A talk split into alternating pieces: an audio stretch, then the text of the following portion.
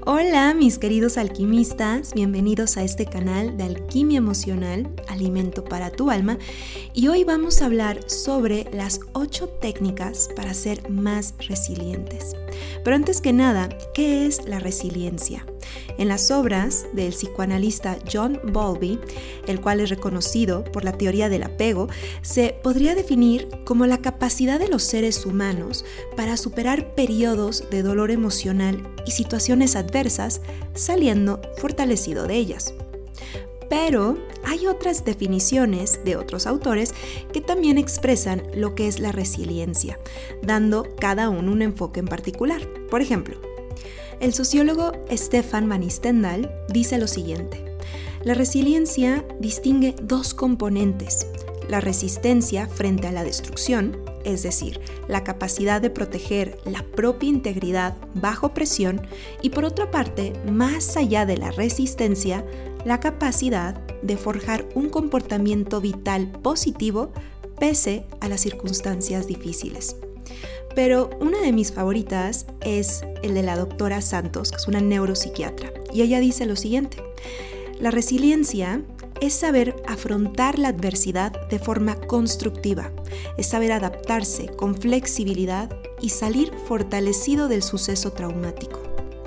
Y en realidad todas las personas tenemos la capacidad de levantarnos después de vivir una situación adversa, pero es el cómo nos levantamos de esa caída.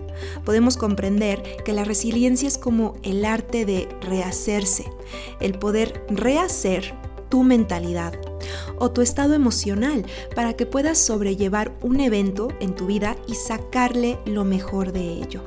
Ahora la pregunta es, ¿con esto se nace o se hace. Y yo diría que se aprende, lo vas adquiriendo. Hay personas que tienden a ser más positivas que otras, pero eso no determina que sean resilientes. Y hay personas que han vivido situaciones difíciles y eso les ha hecho tener más tolerancia a la frustración, claro, y ser más resilientes. De cualquier manera, no necesitas pasar un momento difícil para empezar a practicar la resiliencia. De hecho, el ser resiliente forma parte de la inteligencia emocional, porque es aprender a ver las cosas con otra perspectiva y otra óptica. Realmente es hacer un esfuerzo, pero no solo mental, sino emocional. La resiliencia no se maneja con la mente, se maneja con las dos, la razón y la emoción.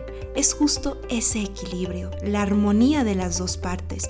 Es volver a equilibrar y estabilizar los bandazos de la vida y poder lograr una armonía interna porque a veces nos puede impulsar el enojo y es un buen motor porque tiene mucha energía el enojo. Usualmente el enojo te impulsa para adelante, pero a veces no de la mejor manera, no de la manera más idónea.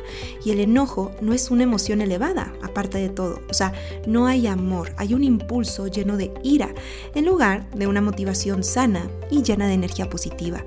Mientras que la tristeza, si te impulsas a través de la tristeza, bueno, de hecho, no hay impulso en la tristeza porque te quita energía. Por lo tanto, no hay energía suficiente para hacer un cambio si permaneces mucho tiempo en la tristeza. Así que los dejo con estas técnicas para poder desarrollar nuestro poder de resiliencia que todos tenemos y que todos podemos reforzar. Así que punto número uno Sé más consciente de tus potenciales y limitaciones.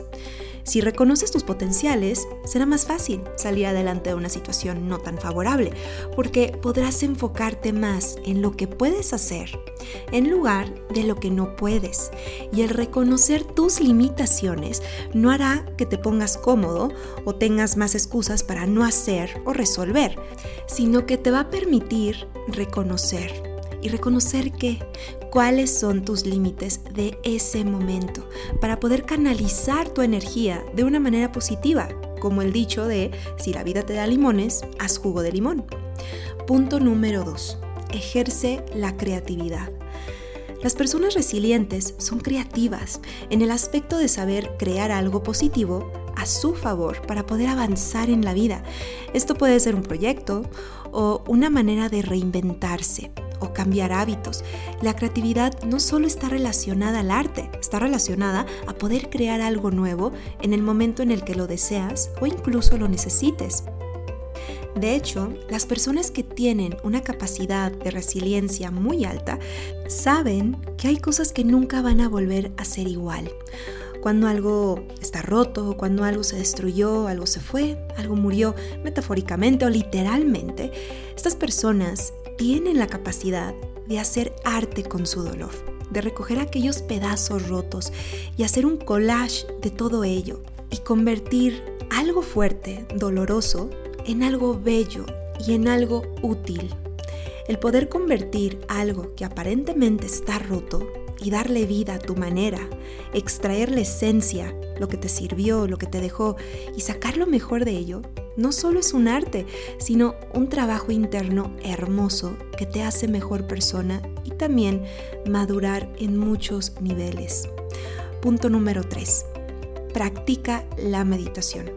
Las personas resilientes practican mucho lo que es el mindfulness, que luego haré otro podcast hablando de esto, que es un tipo de meditación donde estás en el aquí y en el ahora y se trabaja con la conciencia plena.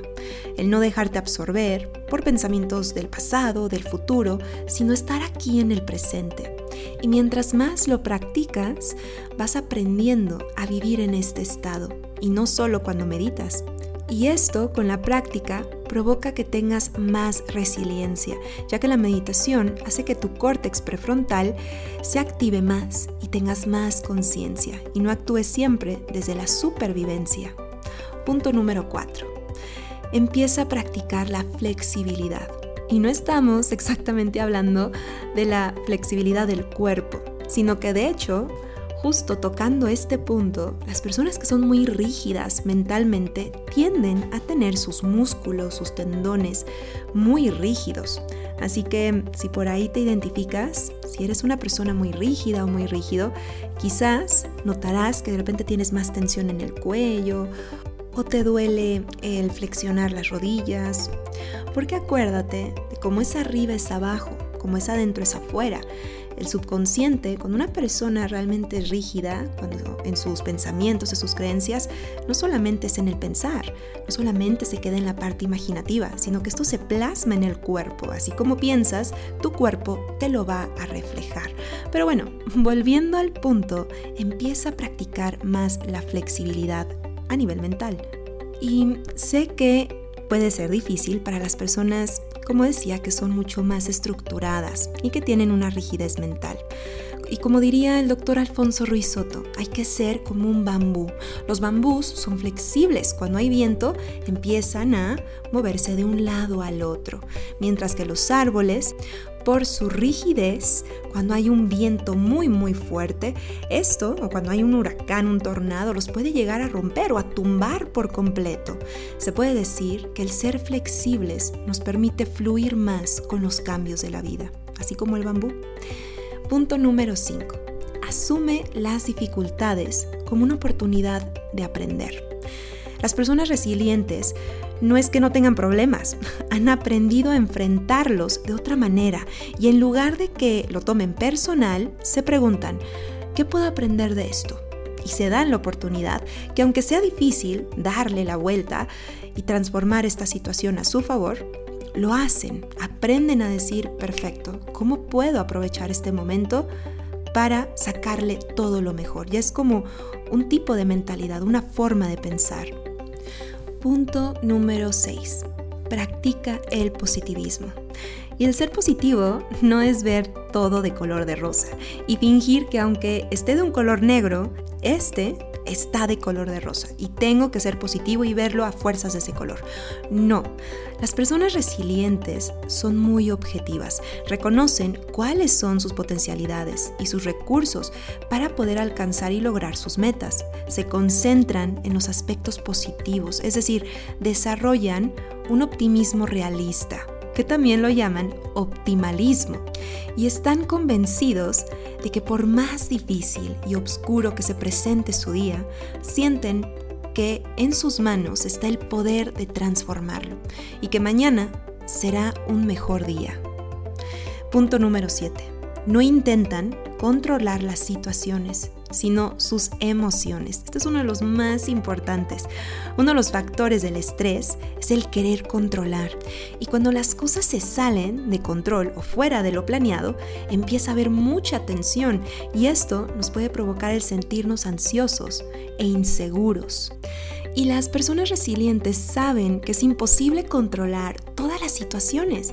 Por lo tanto, han aprendido a lidiar con la incertidumbre y ya saben cómo manejar sus emociones cuando no tienen el control externo, porque se enfocan en cambiar sus emociones y sus pensamientos, cuando saben que en un momento determinado no pueden cambiar la realidad.